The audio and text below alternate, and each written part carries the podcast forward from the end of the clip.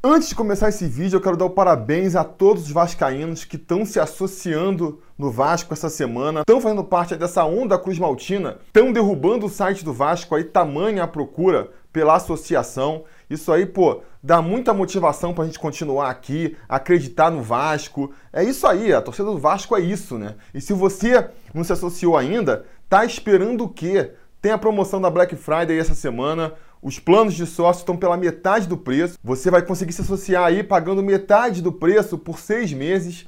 Acho difícil de no futuro ter uma promoção melhor do que essa. Então vai lá em sóciogigante.com e já se associa logo. Porque não se enganem, amigos. O Vasco só é Vasco por causa da sua torcida e é só a sua torcida que vai fazer o Vasco voltar a ser Vasco. E bora pro vídeo agora.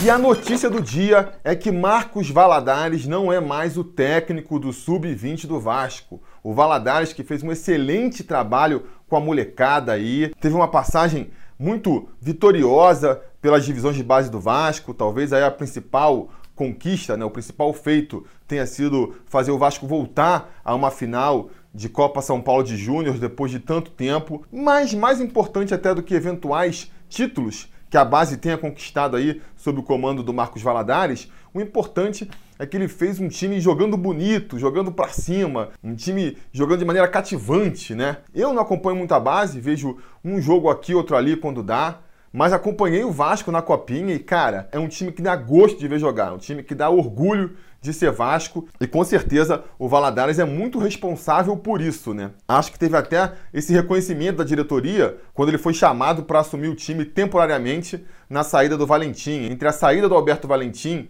e a chegada do Luxemburgo, foi o Marcos Valadares que comandou a equipe, em vez do Ramon, né?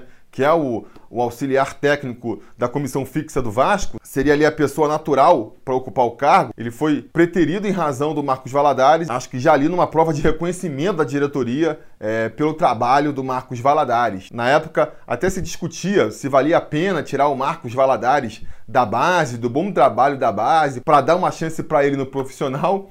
E aí, ó, o que aconteceu? A gente perdeu o Marcos Valadares, não tem nem ele na base, nem no profissional. Isso porque ele está indo para o Atlético Mineiro, recebeu uma proposta do Atlético Mineiro para comandar o time da base lá. O Carlos Brasil, ele já veio até a público comentar sobre isso. Falou que o Marcos recebeu uma proposta, ele tem família em Belo Horizonte, então ele nem abriu possibilidade para uma contraproposta, já aceitou. E o Vasco teve então aí que procurar um substituto, né? Acabou fechando aí com Alexandre Gracelli. Vamos desejar aqui toda a sorte do mundo para o Alexandre. Tomara que ele mantenha aí o bom trabalho do Marcos Valadares.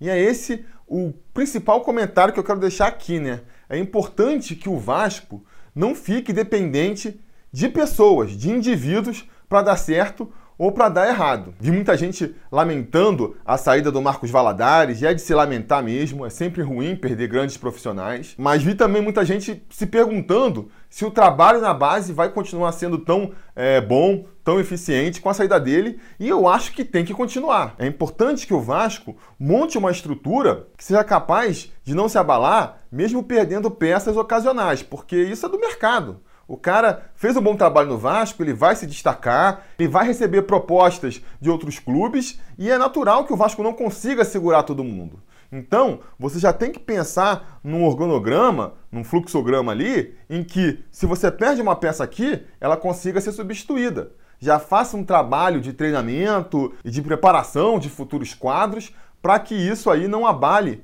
o trabalho do Vasco, porque, repito, o Vasco não pode ser menor do que nenhum indivíduo, né? Então, saiu o Marcos Valadares, a torcida que fica é para que o Alexandre Gracelli entre numa estrutura que já facilite tudo para que ele consiga manter o bom trabalho ali. Da mesma maneira que se um dia o Carlos Brasil, que é o coordenador aí das divisões de base, sair, já tem que estar sendo preparado algum substituto. De repente você bota ali um assistente junto com um cara que já vai aprendendo, já vai pegando as manhas, para quando ele sair, que eventualmente ele vai sair, ninguém vai ficar a carreira inteira no Vasco. Quem entrar no lugar dele possa continuar o trabalho sem sobressaltos. E isso é uma coisa que teria que valer para todo o Vasco da Gama, né? Para toda a estrutura do Vasco da Gama. Eu vejo muita gente comentando aí que se o Luxemburgo sair, o Vasco desanda em 2020, talvez até desande mesmo, Mas não pode ser assim. Você não pode ficar dependendo de um técnico para o Vasco dar certo ou dar errado. Tem que ter uma estrutura ali por trás que permita essa troca sem maiores sobressaltos de técnico, de jogador. O Vasco não pode ficar dependendo de um jogador sair ou ficar para dar certo ou dar errado. Tem que ter um esquema para, caso um jogador saia, você já ter ali a, a solução para ter uma outra peça de reposição à altura para pôr no lugar. Eu sei que isso é um pensamento é, um pouco utópico para a realidade do Vasco, mas enfim, é a realidade que o Vasco tem que procurar, né? E no final, eu só quero terminar aqui com uma reflexão. Quando o Marcos Valadares assumiu o profissional, lá no começo do Campeonato Brasileiro, e ficou essa discussão, né? Pô, será que vale a pena dar uma chance para o Marcos Valadares e perder ele nos Júniores? Será que não é melhor deixar ele fazendo um bom trabalho nos Júniores? Senão a gente perde de um lado e perde do outro? Pois bem, agora o Marcos Valadares não é mais das divisões de base do Vasco, né? Então no futuro, quando o Luxemburgo eventualmente sair do Vasco, que um dia ele vai acontecer, já pode ser uma possibilidade. A gente traz o Marcos Valadares de volta para o Vasco, tira ele do Galo, dessa vez dando uma oportunidade no time profissional. Por que não? Acho que realmente assim os poucos jogos que ele fez com o time principal não deixaram uma boa impressão, mas por tudo que ele fez na base ali, eu acho que isso credencia ele sim a ser um grande técnico do futebol brasileiro no futuro. Talvez precise só de mais tempo de trabalho, uma estrutura que dê mais suporte, mas eu acho sim que o Marcos Valadares pode ser um grande técnico aí dos profissionais, né? Porque um grande técnico da base ele já é, mas eu acho que ele pode ser um grande técnico aí do futebol brasileiro no futuro. Enfim, boa sorte para o Marcos Valadares aí no Galo e fica a torcida aqui para que os nossos caminhos do Vasco e do Marcos Valadares voltem aí a se cruzar. Beleza, galera? Era isso que eu tinha para dizer por hoje. Não se esqueçam aí de curtir o vídeo, assinar o canal, ligar o sininho de notificações para ser avisado sempre que tiver vídeo novo aqui no canal. E se quiserem ajudar a gente aqui a continuar fazendo cada vez mais e melhores vídeos, considerem também se tornarem um membro do canal aqui no YouTube ou então lá em apoia.se barra sobre Vasco e ajudar aqui o, o canal a continuar no ar. Beleza, galera? Isso era o que eu tinha para falar por hoje. A gente vai se falando. A realização desse vídeo só foi possível graças ao apoio inestimável dos conselheiros do Sobre Vasco. Ajude você também ao Sobre Vasco continuar no ar, se tornando um apoiador em apoia.se barra ou sendo um membro do canal aqui no YouTube.